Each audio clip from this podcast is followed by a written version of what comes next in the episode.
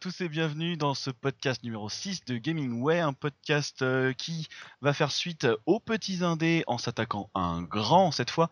On va s'attaquer à Konami. On va en parler pourquoi? Parce que d'aujourd'hui, eh ben, ils sont partout dans la presse parce que beaucoup de choses se passent autour de la boîte. Alors loin de nous l'envie de faire un grand euh, dépouillement de, la boîte, mais euh, on va juste nous expliquer un peu pourquoi est-ce que Konami nous marque tant. Et pour ça, eh bien, j'ai avec moi Sironimo. Comment ça va, Siro Bonjour, ça va pas mal. Voilà, Simoril aussi. Je suis sûr que ça va très bien. Impeccable, ça va très bien. Salut à tous.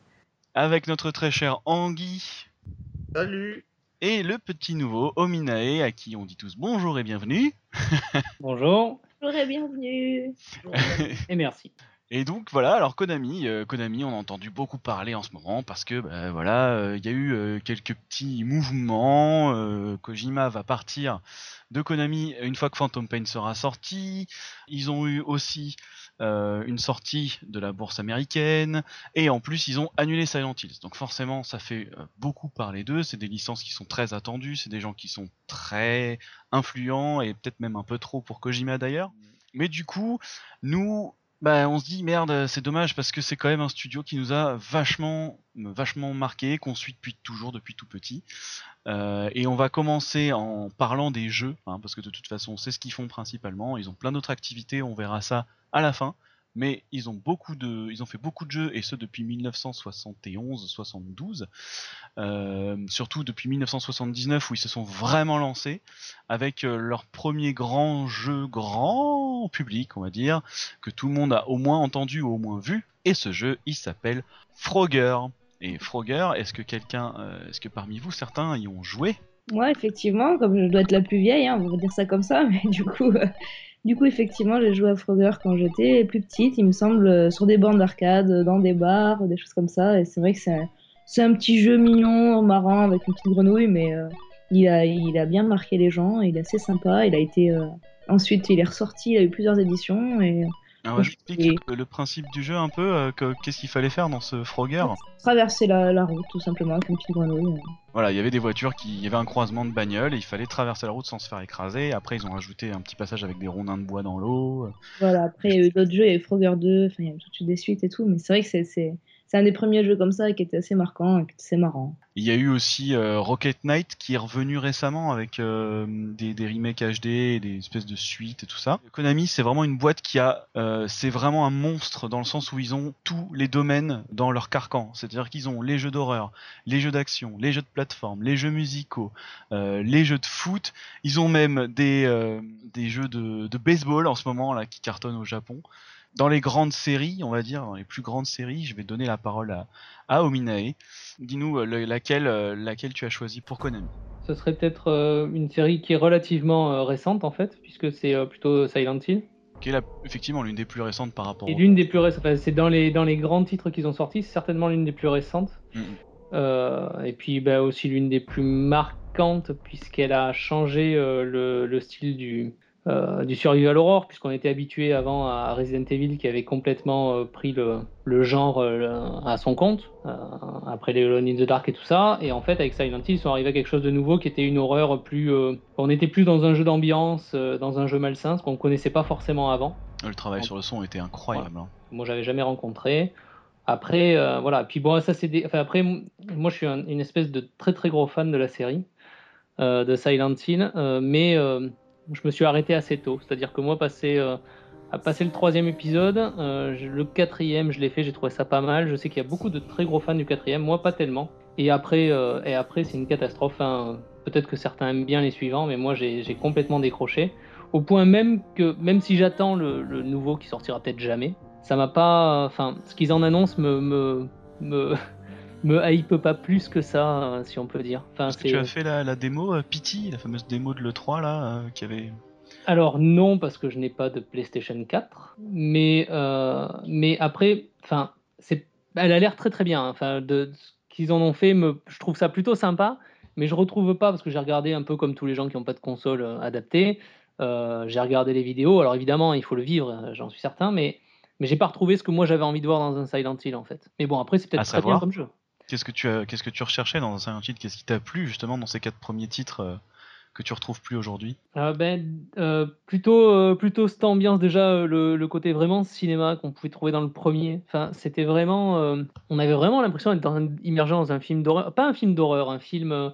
pff, ça serait, je sais pas, des films comme Calvaire, des choses comme ça, qui sont des films d'ambiance, des vrais films qui, qui mettent mal à l'aise, pas des, des films qui font peur, mais des films où on se sent pas bien, où on a envie de sortir. Ouais, c'était des jeux très ça. posés hein, finalement, des jeux très Ouais. calmes, mais avec une ambiance euh, hyper travaillée, hyper crade d'ailleurs dans les sons. euh, il, y avait, il y avait beaucoup de, de... moi j'ai beaucoup joué aux deux, hein, j'ai des souvenirs euh, de, de gosses où on était à quatre autour de la PS2 en plein après-midi.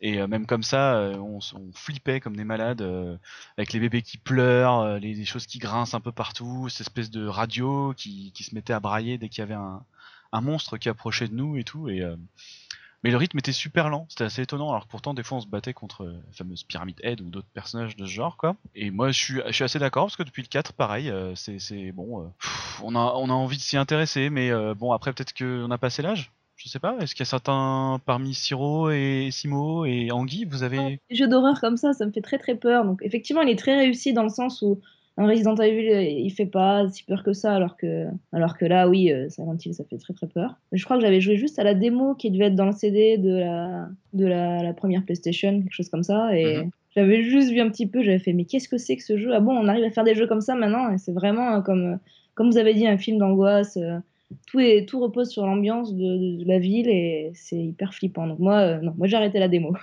Moi, je trouve qu'ils ont eu du mal aussi à se renouveler euh, parce que euh, ils abordent pas forcément des thèmes très profonds depuis le 4 en tout cas. Voilà, moi je sais que dans le 3, il y avait euh, le rapport avec la, la, la, la blonde, la... je sais Le plus. troisième, c'est la suite directe en fait du premier. Aussi étonnant que ça puisse paraître. Le troisième, c'est la suite du premier, alors que le deuxième n'a rien à voir en dehors de la ville. Il y a des références, mais euh, Ouais. le troisième est la suite du premier, puisqu'on joue dans le troisième la petite fille que l'on recherche dans le premier en fait. D'accord. Bon, en tout cas, voilà, c'était une, euh, c'était une licence qui a, qui a marqué énormément de gens, qui, bah, effectivement, même aujourd'hui, hein, en termes de jeux d'horreur, euh, ça court pas les rues. Anguille, euh, est-ce que tu en as une autre en tête qui, qui te parle beaucoup, qui t'a fait vibrer étant plus jeune? Et encore aujourd'hui, peut-être. Pour moi, Konami est style un peu, alors pas vraiment horreur, mais tension dramatique euh, assez énorme, c'est Castlevania. Oui, on est un peu dans le même registre, mais sauf que c'est absolument pas dans le, le but de faire peur ou dans le but de faire du gore. Quoique, on sait pas trop, parce que dans un, un certain sens, d'après certains aspects, c'est quand même assez flippant. hein. Tu trouves Oui, quand tu étais petit, tu avais des, des sensations étranges sur les premiers, Alors, les premiers Castlevania? C'est le mélange de graphisme? Bon, c'est vrai qu'à l'époque, euh, c'était pas les graphismes qui allaient vraiment faire peur, mais bon, c'est quand même le premier univers qui remet au goût du jour la légende de Dracula, quand même. Pour Quand un même. jeu japonais, c'est quand même euh, assez fort de s'introduire comme ça dans la culture européenne. C'est vrai, c'est vrai que d'habitude, ils étaient plus euh, sur des jeux un peu plus euh, dans leur état d'esprit. Là, c'est vrai que Castlevania, pour eux, c'était vraiment euh, s'approprier quelque chose qui leur était pas naturel, quoi. Et s'ils ont fait vraiment un gros mélange de graphismes, bon, qui mettent bien l'ambiance d'un vieux château tout en ruine et tout, euh, plein de monstres bizarres et tout, avec une bande son qui, on sait pas trop co- comment elle est la bande son. Elle oscille entre euh, musique très électro, très moderne, et bruitage vraiment euh, très ancien, euh, pas Moyen Âge, presque antique, quoi. C'est ouais. un très bon mélange et qui crée vraiment une tension dramatique euh, assez élevée. C'est très étrange, angoissant, triste, euh, Très joyeux. ouais, c'est ouais. vraiment- un mélange très bizarre. Puis après, ils ont su. Ce qui est bien, c'est qu'ils ont su, à travers toute la série Castlevania, le faire évoluer euh, après chaque épisode. Quoi. Chaque nouveau jeu n'est pas une simple suite. C'est vraiment un jeu à part. Ça, ça m'étonne parce que moi, pour moi, les Castlevania, j'ai jamais euh, vraiment été dedans et j'ai toujours eu l'impression, un peu à la façon des Metroid, je parle pour les épisodes 2D hein, surtout, euh, qui- qu'ils ont toujours plutôt suivi la même, euh, le même rythme, mais en fait, non, ils ont rien à voir les jeux entre eux, alors ça se m'étonne Bah ça. non. Le, le 2, c'est carrément pas un jeu d'aventure-action, c'est plus un RPG action. hein. D'accord. Carrément, oui, puisqu'on on monte des niveaux, il y a l'alternance jour-nuit, euh, on peut, il y a, il y a des villes qu'on visite, on peut changer d'équipement et tout, alors que dans le premier, euh, c'était vraiment le jeu de plateforme action euh, pur et dur, quoi. C'est beat'em up, Et- quoi. C'est fallait taper. Et- euh, Oui, il fallait, fallait être rapide, précis, bien connaître tous les niveaux par cœur. la difficulté était redoutable. Ah, c'est ça aussi. Hein, c'est un gros point de. Le 2, c'est une promenade de santé à côté. hein. Comme Le Silent 3, Hill. hein. C'est une série. Excuse-moi, je te coupe, mais c'est c'est deux séries qui sont aussi euh, marquantes par leur difficulté aussi. Hein. Fallait, euh, fallait bien s'accrocher dessus quand même. Donc là, pour toi, c'est l'ambiance, le gameplay, euh, le, le design, tout. euh, tout quoi. C'est l'histoire, le scénario, le charisme des personnages. Parce que c'est vrai, il y a quand même des personnages qui ont perduré jusqu'à aujourd'hui. hein. Mais bon, pas vraiment du premier, puisque, oh, quoi que si, ils l'ont quand même remis au goût, du, au goût du jour, la famille Belmont, avec le reboot euh, Lords of Shadow. Donc si, si, ils ont réussi vraiment à faire perdurer la série, qui date quand même de 1986, quoi. Eh oui, ça date pas d'hier effectivement. C'est mais c'est marrant hein, que encore aujourd'hui, que ce soit Silent ou Castlevania ou euh, bon Frogger beaucoup moins, mais on verra après sur les les, les, les séries qu'on va aborder après, c'est encore des jeux qui qui, euh, qui sortent aujourd'hui, capitalisent encore sur leur licence. Euh, Est-ce que c'est peut-être un point faible? Euh, Je sais pas. Lord of Shadow 1, 1 et 2, euh, pour le coup, ils ont réussi à trouver leur public quand même. Alors que la licence était quand même une licence de niche. Je pense qu'il y a beaucoup de jeunes aujourd'hui qui Castlevania ne connaissent absolument pas les épisodes 2D. Quoique euh, Castlevania, enfin moi je pensais Castlevania, je crois que c'est une des rares séries, enfin une des rares séries, il y en a eu plein comme ça, mais qui est sortie, ne serait-ce que le premier, je pensais encore, qui a dû sortir sur toutes les machines du marché depuis les années 80. Oui, tu veux dire que par, euh, par exemple une 3DS, en- parce qu'il y a eu des épisodes en 2D sur Mais 3DS. surtout. C'est même sur les, les micro-ordinateurs de l'époque, j'ai même joué à Castlevania sur Amiga. Ah d'accord. C'est-à-dire J'étais que c'est sorti vraiment surtout. Donc en fait, effectivement, peut-être que les jeunes d'aujourd'hui qui découvrent par euh, parce que Castlevania c'est un nom qui marque, mais euh, puis depuis en plus il y a depuis Symphony of the Night qui a relancé euh, avec l'histoire du Metroidvania etc qui a lancé un genre, mais les gens ils connaissent le nom, mais aussi parce que ça a été ça a été arrosé sur toutes les machines du marché. Il n'y a pas tant de jeux comme ça qui sont partis sur toutes les machines. Ah bah j'ai une autre licence là par exemple en tête euh, qui vient de chez eux encore une fois qui pareil qui va partout. C'est peut-être la force de Konami aussi d'ailleurs d'avoir réussi comme ça à vraiment s'implémenter partout. Euh, c'est euh, je pense à, Metal Gear mais Metal Gear c'est un, énorme morceau.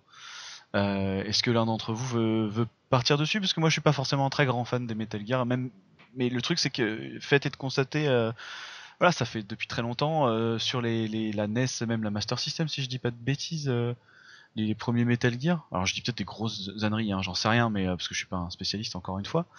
Mais euh, depuis les années 80 jusqu'à aujourd'hui, Metal Gear c'est euh, la grosse licence quoi. Bah, C'était une exclusivité NES, je crois. C'était une exclusivité NES à la base. Oui, oui, il me semble qu'à la base, et après, ils ont porté sur euh, PlayStation. Et je ne me semble pas que ça soit MSX. sorti chez Sega. Sur, j'ai entendu MSX dominer. MSX. MSX, je crois la première version, mais je, il faut vérifier. Mais il me semble que c'est MSX le tout premier. C'est fou parce que c'est vraiment euh, un style pareil, encore une fois, euh, hyper hard finalement, euh, pas forcément euh, euh, évident pour tout le monde. C'est un jeu d'infiltration pour ceux qui connaîtraient pas encore, qui vivraient dans une énorme grotte. Mais euh, c'est un jeu d'infiltration et qui est super, euh, moi je trouve en tout cas très rigide et très très austère en fait. C'est peut-être pour ça d'ailleurs que j'ai jamais réussi à passer le premier niveau du premier Metal Gear. Voilà, ça c'est dit. C'est un jeu d'infiltration, mais c'est très arcade. Du coup, c'est. C'est très arcade parce que Ah, tu vois, euh, tu vois tous les personnages Ah, sur la map, tu sais où, comment est-ce qu'ils regardent, qu'est-ce qu'ils voient, qu'est-ce qu'ils voient pas tout le temps. C'est ça le. Oui, le- oui, et puis surtout, il n'y a, pas vraiment d'intelligence artificielle, par exemple. Enfin, il y en a une, mais c'est euh, c'est effectivement très rigide et c'est quasi un, peu, un, un puzzle game, en fait. Le- Oui. En tout cas, pour le 1 et pour le 2, euh, même, même le 3. Alors, le 4, je l'ai- j'avoue que le 4, j'y ai moins joué, parce qu'il était sur une console que je n'avais pas. Mais, euh, mais en tout cas, sur les, tous ceux qui sont sortis, les trois premiers qui sont sortis en 3D, le mécanisme était assez similaire et c'était vraiment un puzzle game avec euh, un enchaînement de salles à passer, avec des soldats qui ont zéro intelligence artificielle, puis après tu passes à un boss, tu as un scénario qui se déroule. Mais c'est un des jeux, un des premiers jeux qui, qui mettait en avant l'aspect cinématographique, euh, enfin avec un scénario très très riche, beaucoup plus que le gameplay au final. C'est là où il s'est détaché, ouais. C'est qu'il avait vraiment une- un univers et une histoire. euh, Par il avait envie de dire quelque chose. ben, mais Ah oui. enfin, moi, je sais que sur, euh, moi, j'ai adoré. Alors, j'ai pas trop fait les anciens qui étaient en 2D, les Metal Gear, euh, avant que ça s'appelle Metal Gear Solid. Mais je sais que moi, j'avais adoré le 1, le 2. euh, et après, ce que j'avais beaucoup aimé dans le 1 et dans le 2, c'est un peu ce qui a fait que j'ai beaucoup moins aimé le 3 et le 4, par exemple. Où le 3, il a quasiment fait un James Bond. Enfin, il est- on sent que Kojima, il a envie de faire un film. Et, Mhm. et, le, et le 3, c'est. Pour le coup, il a vraiment poussé le tout à l'extrême. Et c'est un film d'action. Et, et je trouvais que ça.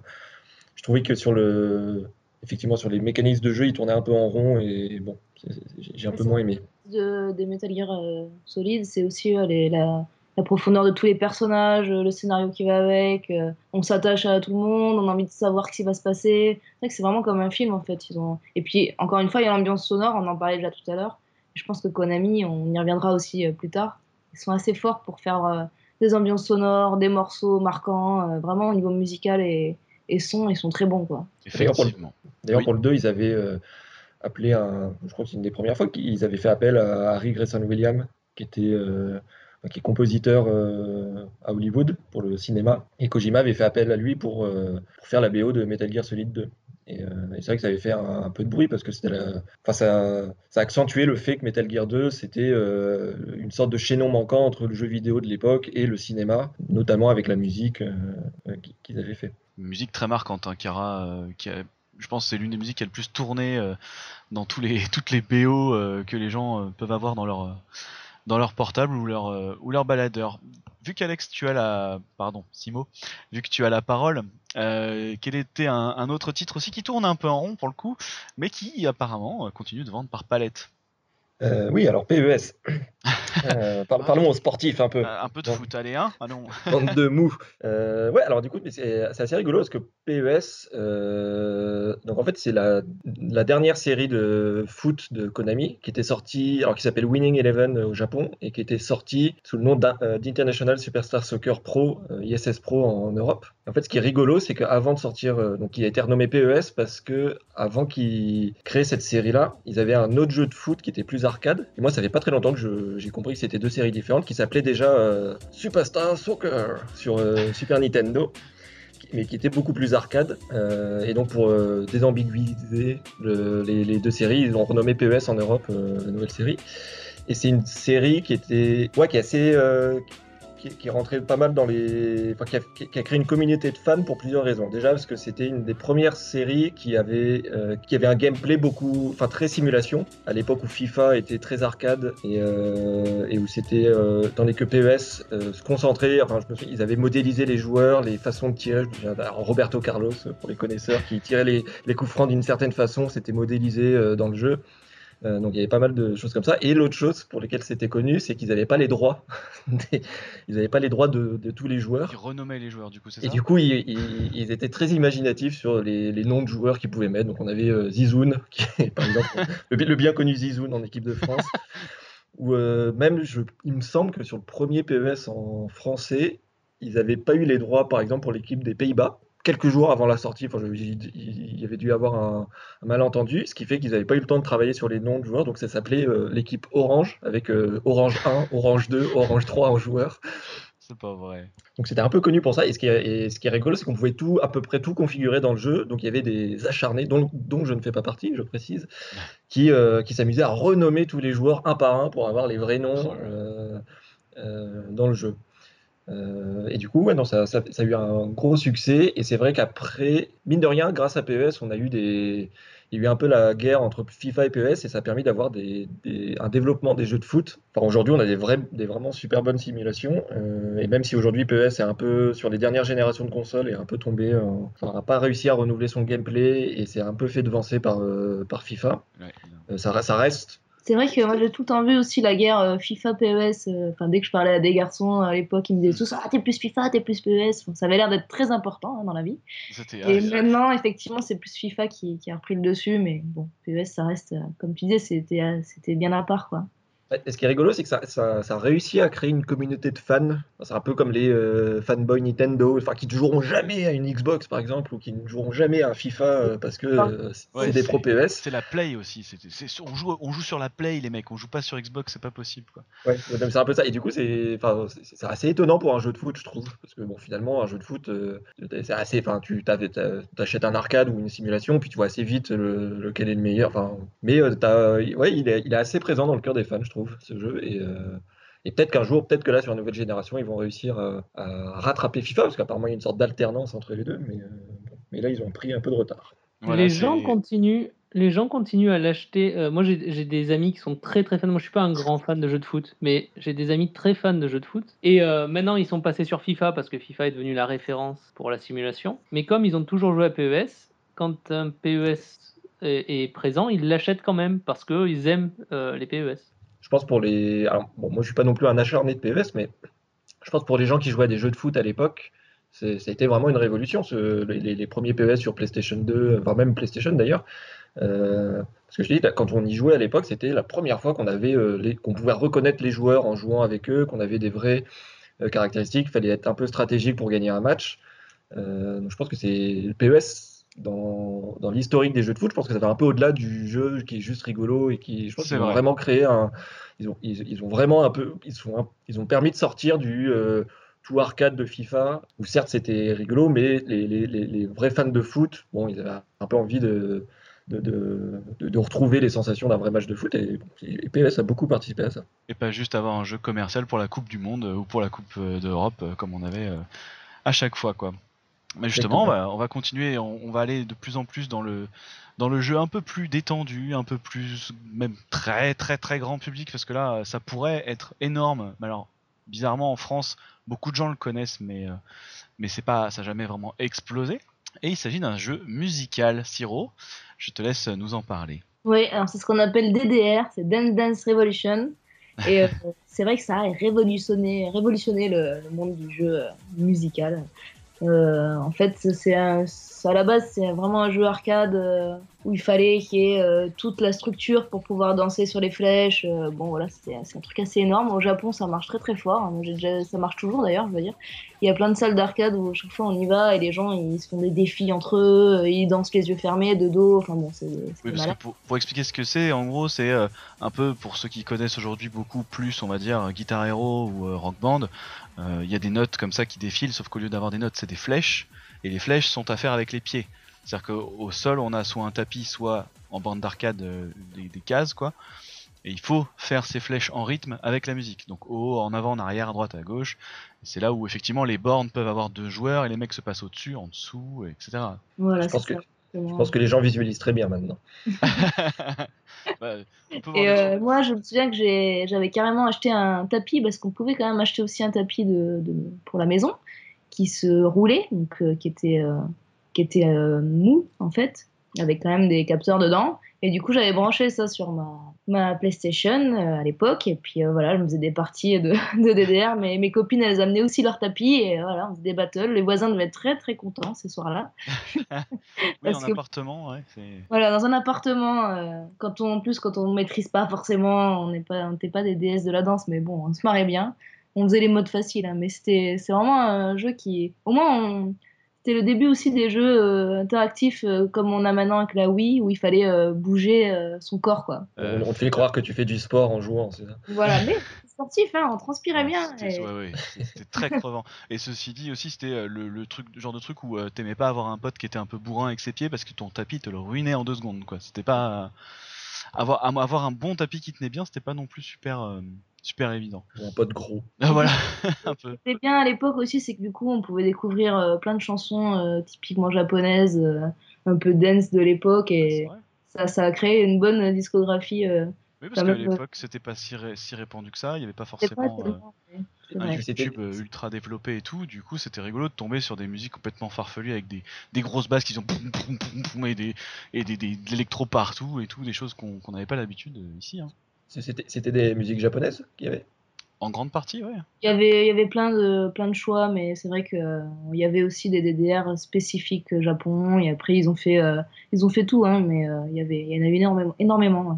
Y avait, il y avait beaucoup de- d'exploitation, on va dire, de licences euh, de leur part, euh, de licences connues, j'entends que ce soit dans l'animé, etc., dans ces jeux DDR, parce que c'était les musiques souvent euh, des animés ou des films qui étaient reprises et remixées pour l'occasion. Et euh, du coup, il y avait une énorme communauté, parce que n'importe qui pouvait faire sa musique, la, la faire partager, etc. Euh, bon, c'est plus dans les versions, dans les versions récentes, hein, mais euh, il y a même eu une version Stepmania, qui s'appelait Stepmania, qui était sur PC, où les gens pouvaient... Vraiment là, alors là, tu pouvais faire toi-même ta petite musique et la, balancer sur le, réseau. Ouais, je pense que c'est vraiment devenu quelque chose d'assez énorme. Il y a, y a des, groupes entiers qui se réunissaient pour y jouer, euh, chacun faisait sa version, son truc. euh. Non, c'était assez impressionnant quand même, l'ampleur que ça a pris au fil des ans. C'est euh, l'ampleur, je pense que c'est grâce un peu aux conventions euh, que ça a pris euh, cette ampleur-là. Parce que moi, pour avoir bossé il y a assez longtemps en, salle d'arcade, quand on a reçu le premier DDR, personne n'osait y jouer. Parce que c'était la honte de, de, de, bouger devant tout le monde comme ça. C'était des musiques que personne n'écoutait. Enfin, personne n'avait envie d'y jouer. Donc, c'est un jeu qui n'a pas du tout marché à l'époque. Donc, c'était dans les années. C'était fin des années 90, euh, milieu des années 90. Euh, ça marchait pas du tout. Et par contre, avec les premières grandes conventions, notamment dédiées au manga, bah, peut-être Japan Expo, et puis tout ce qui pouvait s'approcher de ça, là, ça a commencé vraiment à exploser. et il s'est créé vraiment des super communautés. Et avec Internet après, ça a encore plus pu décoller. Et je pense que ouais. avoir un, tapis chez soi a permis aux gens de s'entraîner après en cachette, puis après de venir filmer dans les autres aussi. Ça, ça s'est bien démocratisé. Mais c'est vrai que c'est un truc typiquement japonais à la base, et on s'est dit ça marchera peut-être pas du tout ici. C'est vrai que les conventions ont dû bien aider sur ça. Et comme on est dans les dans les, dans le musical et dans le, le chatoyant, euh, on va dire, le, il faut savoir que Konami a beaucoup marqué les gens aussi parce qu'il y avait des têtes comme ça qui ressortaient du lot. Et euh, comme on est dans la, dans la musique, moi j'allais rebondir sur euh, Akira Yamaoka. Parce que ce monsieur, qui est un, énorme compositeur, qui est très connu de ceux qui ont joué justement à Silent Hills, on en parlait tout à l'heure, c'est un, un, monsieur qui fait aujourd'hui beaucoup de concerts de, de, de gratte et tout en solo. Et ça fait un moment maintenant qu'il est parti de Konami, mais ça a été une, grande figure quand même. Il y a, il y a des morceaux comme ça qui vous ont marqué chez lui? L'OST de Silent Hill. voilà, exactement. Bah non, mais c'est vrai, en fait, il, a fait que ça. Enfin, en tout cas, pour le grand public et pour la, plupart des gens, on connaît que pour ça. Quoi. Un autre monsieur, par contre, qui va être beaucoup plus connu, et là, on en a aussi parlé tout à l'heure, mais qui fait beaucoup parler de lui aussi en ce moment, c'est Kojima. Et Kojima, là je vais laisser parler ceux qui connaissent plus Metal Gear de lui. Euh, est-ce que c'est quelqu'un qui vous parle? Est-ce que c'est à travers ses scénarios justement alambiqués? Parce que lui c'est pareil hein, il a il a fait du Metal Gear quasiment toute sa vie. Euh... ah, mais du coup c'est pas complètement vrai enfin, il a on le connaît beaucoup pour Metal Gear mais il, en fait il a fait plein d'autres choses. Euh, bah, bah, tout à l'heure on parlait de Boktai par exemple. Enfin, il a fait des petits jeux euh, qui sont peut-être moins connus. Enfin, il a fait Zone of the Under il en a fait pas mal comme ça. Où ce qui est intéressant c'est qu'à chaque fois en fait il, essayait par exemple pour Boktai ce qu'il avait fait un peu au début pour Metal Gear Solid 1 c'était euh, trouver des petites idées qui permettent de, euh, rendre plus interactif le, jeu vidéo. Par exemple, Boktai, le principe, c'était, je crois qu'on était un chasseur de vampires sur Game Boy et on avait une, euh, donc la cartouche avec le jeu dedans et il y avait un capteur solaire dessus. Et l'idée, c'est qu'il fallait, euh, donc notre pouvoir, c'était, on avait une épée chargée avec du soleil, et pour pouvoir la recharger, il fallait qu'on aille dehors jouer avec et recharger, en mettre le capteur face à une lampe UV ou face au soleil pour pouvoir recharger son arme et pouvoir continuer dans le donjon. C'est fou. Euh, donc, ce qui était euh, complètement injouable euh, étant donné l'écran rétro-éclairé de, de, la Game Boy à l'époque. Mais, mais, voilà, à chaque fois, il essayait de faire des petites choses comme ça. Ouais, en fait, moi j'ai eu la chance d'assister à une masterclass de, de, Hideo Kojima à Paris. Et effectivement, il a beaucoup parlé, il y a eu beaucoup de questions sur tous ces jeux. Et à chaque fois, il essaie de trouver un nouveau gameplay, une chose qui sort de l'ordinaire. En fait, de sortir un peu de, de la cloison jeu vidéo pour faire quelque chose euh, qui n'avait jamais été vu. Et c'est vrai que ça s'est retrouvé dans plein de ces jeux, et ce qui fait aussi la force de, toutes ces créations, entre autres parce qu'il y a aussi le côté euh, cinématographique qu'on évoquait tout à l'heure. Mhm. rien que ce, ces petites choses, à chaque fois amener une petite, euh, une petite variation dans le gameplay. dans, dans, Metal Gear Solid, il y, avait ça aussi. Ce serait le David Cage japonais, alors un peu, c'est ça? oh là, attention, je sens que j'ai lancé l'insulte. Je sais pas si c'est vraiment. On, te la laisse celle-ci. bah, en même temps, euh, il prend les mêmes critiques. Hein. Il prend euh, des critiques du oh le mec il veut trop euh, faire du cinéma, il prend la tête avec ses histoires à la con. Ouais, mais sauf qu'il y a vraiment. ouais, mais du coup, c'est pas complètement vrai parce que sur certains de ces jeux, c'est ça. Notamment Metal Gear Solid où effectivement tu sens qu'il a pris en main un thème qui était la guerre nucléaire et il a voulu faire un peu son euh, son, euh, je sais pas, son Doctor Strangelove euh, à lui, à sa façon. La comparaison est peut-être pas idéale, mais bon, c'est pas grave. Et mais après sur les autres jeux, sur les autres jeux, tu sentais qu'il mettait beaucoup plus en avant les le gameplay en fait. Et ça, ça annonce du bon pour, pour l'avenir, du coup, s'il part de chez Konami, qui... parce qu'il a dit que Phantom Pain, ça serait son dernier Metal Gear, hein, donc peut-être qu'il pourra enfin nous sortir des trucs de fou et nous montrer son vrai talent. alors, alors c'est possible. Après, c'est pas, enfin, dans les interviews que j'ai lues, c'est que c'est pas évident qu'il ait envie de continuer à faire du jeu vidéo. Enfin, pour, le, coup, il, bah, pour le coup, il est, il est pas mal attiré par le cinéma. Je pense qu'il aura pas mal de propositions. Euh, je pense qu'il connaît pas mal de monde et, c'est peut-être l'occasion pour lui de faire autre chose. Euh, bah lui, dans les interviews, ce qu'il met en avant, c'est qu'il disait là, il a, je sais pas, 50 ans, je crois, ou un peu plus. Euh, pour, et pour l'instant, il a fait, il a que fait du jeu vidéo. Le Metal Gear, ça lui a pris énormément de temps dans sa carrière et il aimerait beaucoup euh, toucher à autre chose. euh, notamment le cinéma. Et c'est, ça fait effectivement plusieurs. euh, Il est, il est super cinéphile, il en parlait justement à cette masterclass qu'il avait regardé plein de films français. euh, du coup, voilà, il adore le cinéma. D'ailleurs, j'avais fait un article hein, sur Gamingway, donc si vous voulez aller le voir sur la masterclass Kojima, c'est très intéressant. Et euh, donc voilà, je pense qu'effectivement, il va peut-être euh, peut-être aller vers le cinéma, on sait pas, mais peut-être faire des choses un peu nouvelles. Ce qui- ce qu'il aime bien, lui, c'est créer des choses, aller vers la nouveauté, donc euh, pourquoi pas. Effectivement. Un, un autre gros point aussi de Konami, alors là je, pense que ça, va parler à beaucoup de gens, c'est euh, leur euh, fameux Konami Code. On a retrouvé un peu partout, tu m'avais dit tout à l'heure que c'était sur un, enfin en off avant, l'émission, euh, même sur le site du PS, c'est ça, on voyait le code. euh. Alors est-ce que quelqu'un le connaît déjà par cœur le code?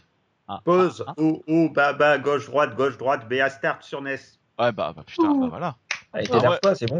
Franchement, bravo quoi.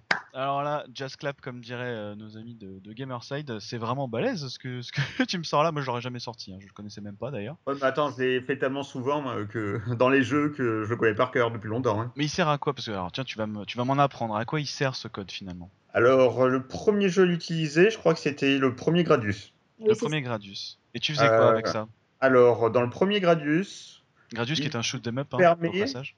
oui, il permet d'activer tous les bonus. Tous les bonus pour ton vaisseau, c'est ça On ne peut pas, on ne peut pas l'utiliser. euh, je crois que dans le premier Gradius, le nombre d'utilisation du code est égal au nombre de fois où on a battu le mini-boss dans, cha- dans chaque niveau. le... Alors le nombre de fois où t'as battu le nombre de mini-boss, j'ai pas suivi là. Parce que dans Gradius, à chaque fois, t'as un, mini-boss qui est un plus gros vaisseau, euh, qui est un peu plus compliqué à détruire.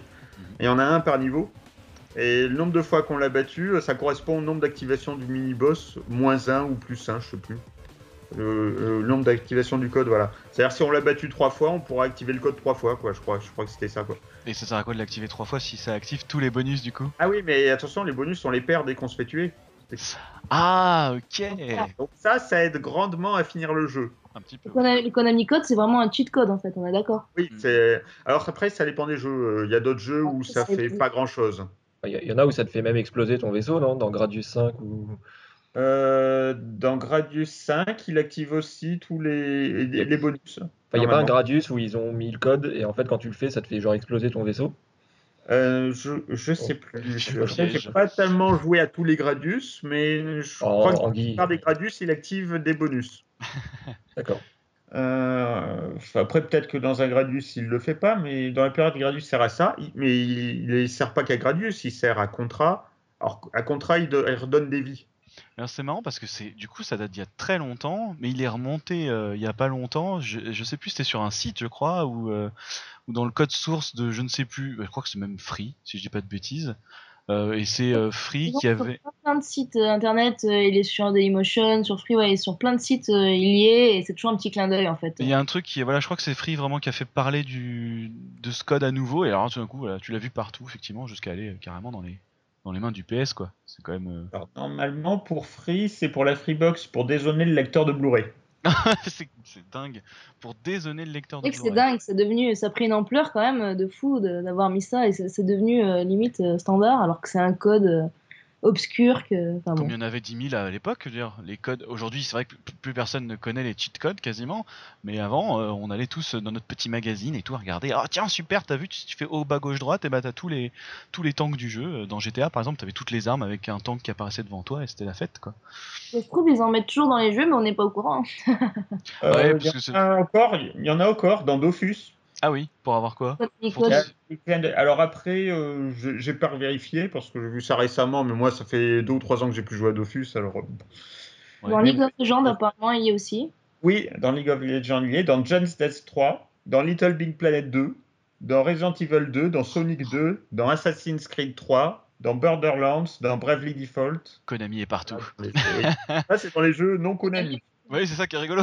c'est Konami est vraiment partout, même dans les jeux qui ne sont pas. Et même dans les jeux Konami, il est dans Bok- Boktai, dans, dans les Goemon, dans ISS, dans Silent Hill, dans Top Gun, dans Yu-Gi-Oh!, dans Zone of the Enders, dans bien sûr le Gradius et toutes ses séries dérivées, Life Force, Nemesis, dans les Parodius, dans. Art Ops, dans Castlevania, Harmony of Dissonance et Lords of Shadow.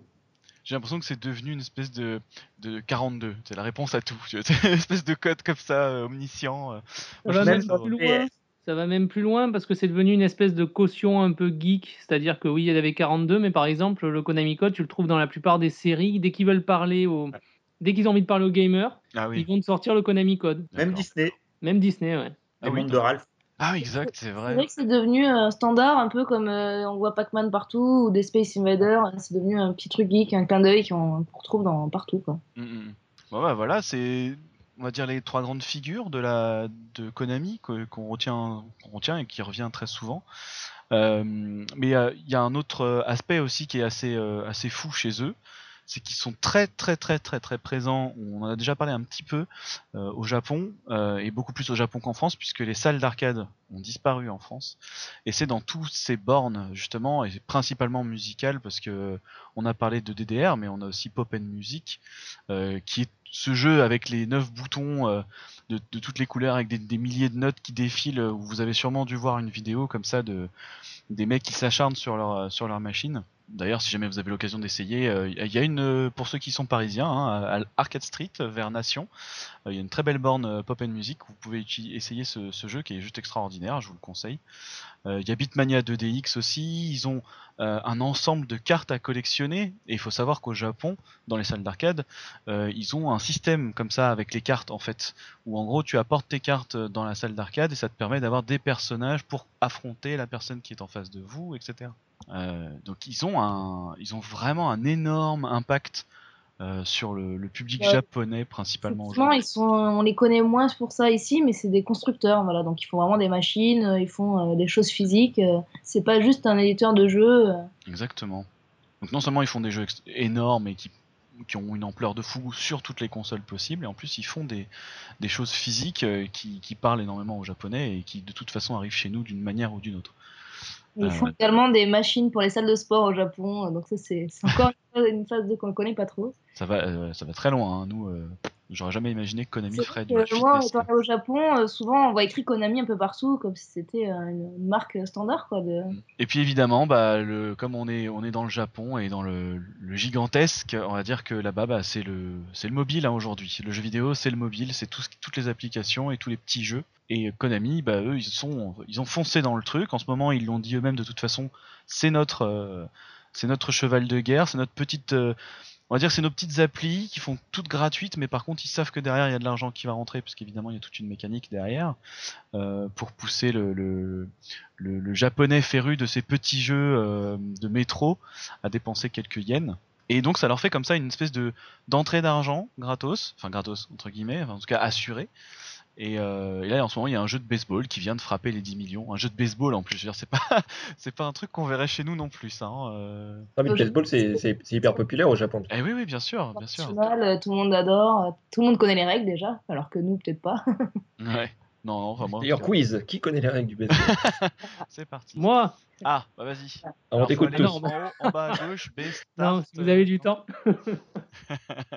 Donc voilà, ça leur fait, euh, fait vraiment d'énormes secteurs d'activité. euh, et euh, bon voilà, maintenant que ah, malgré tout ce qui se passe, je pense qu'ils sont loin d'être morts. hein, là, on est, c'est- Mais après, c'est pas les seuls parce que Nintendo vont aussi vers le mobile. J'ai l'impression que tout le monde va vraiment vers les jeux mobiles parce que ça, c'est devenu un standard, c'est devenu euh, ce que tout le monde fait et c'est devenu une façon de gagner de l'argent. Et bon, pourquoi pas, hein, mais c'est vrai que tous les éditeurs euh, foncent là-dedans. Quoi. Puis de toute façon, Konami, la question, c'est pas de savoir s'ils vont mourir, c'est plus de savoir si, euh, si on, on continuera à avoir des jeux Konami sur des consoles, euh, mais, mais l'entreprise va pas mourir. euh, Et des jeux qui ont transporté les gens surtout, parce qu'on parlait euh, depuis le début de beaucoup de jeux qui ont marqué par leur ambiance, par leur truc, etc. Sur mobile, c'est très très difficile de marquer les gens par l'ambiance, par le design, par. C'est plus du, du snack, du snack gaming. C'est le truc où bon, ça c'est marrant, ça nous fait plaisir de jouer, mais on va pas rentrer dans un univers, on va pas rentrer dans un dans un dans un monde, et c'est un peu dommage. Euh, je trouve qu'aujourd'hui ils essaient pas d'aller là-dedans. Ah bah, c'est pas possible sur mobile.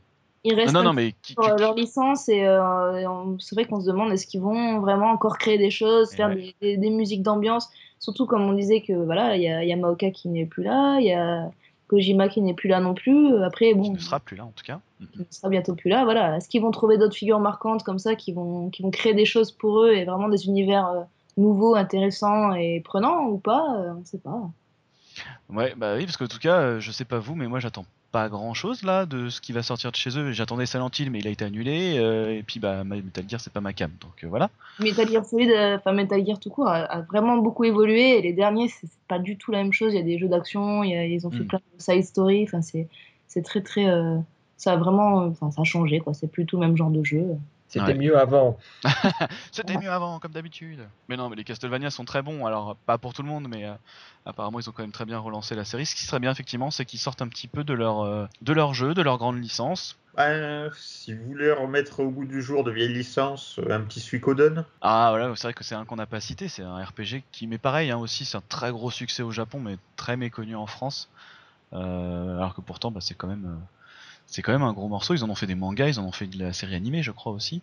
Je Donc, euh, crois, oui. Ouais, ouais, si, si, moi en tout cas j'avais un manga Suikoden 3.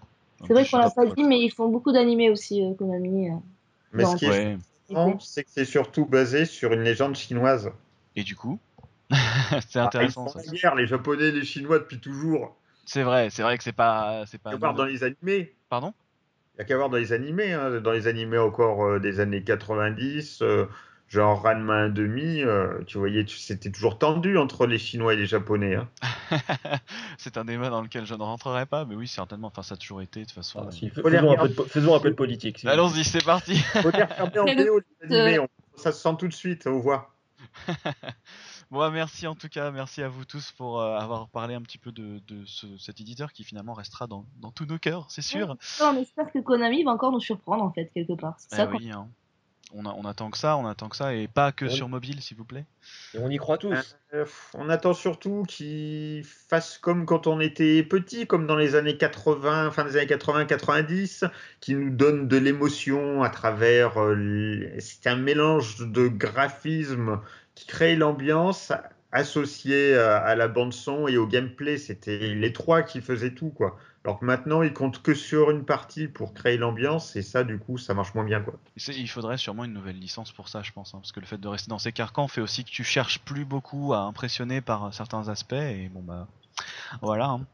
Mais ils ont des héritiers. Konami, c'est ça aussi. Ils ont créé, ils ont ouvert la voie à plein de gens, ils ont créé des styles, ils ont fait des, mécaniques de jeu que les gens ont repris, puis maintenant on les retrouve chez les autres. Le Metroidvania, maintenant c'est devenu un style à part entière, tout le monde en fait. Euh, tout ce qu'ils ont apporté au shoot 'em up avec euh, Gradius, on l'a retrouvé ailleurs. Enfin, le Silent Hill, c'est pareil, les jeux d'ambiance, c'est arrivé après, donc peut-être que c'est là qu'on les aura, hein, dans les héritiers. Et oui. Et Anguille, bah, je vais te laisser conclure avec euh, un morceau de Castlevania 4, si je ne m'abuse. Super Castlevania 4. Super Castlevania Oui, 4, oui, parce qu'ils avaient rajouté le Super comme il était sorti sur Super Nintendo. comme à leur habitude évidemment. Voilà. Bah, écoute, je te laisse En fait, introduire le euh, morceau et puis on va dire au revoir après euh, aux personnes. Oui, donc en fait, euh, j'ai choisi le thème de Dracula, Euh, bah, le dernier boss euh, du jeu. Pourquoi? Parce que je trouve que déjà, bon, l'OST de ce jeu est parmi les plus marquantes de Konami. Parce qu'elle est vraiment intemporelle euh, et qu'on n'en entend plus des comme ça. Et parmi toutes les musiques, les 30 titres de cette OST, c'est l'un des plus particuliers, celui euh, que les joueurs, même encore aujourd'hui, trouvent le plus troublant. D'accord, et ben laissons découvrir ça à nos auditeurs. On vous dit à dans un mois, certainement, avec le 3 qui sera passé, on aura sûrement plein de choses à dire. Euh, on vous fait de grands au revoir, pas de bisous cette fois. Dans un prochain podcast. Au revoir. Allez, salut, salut Au revoir. Au revoir.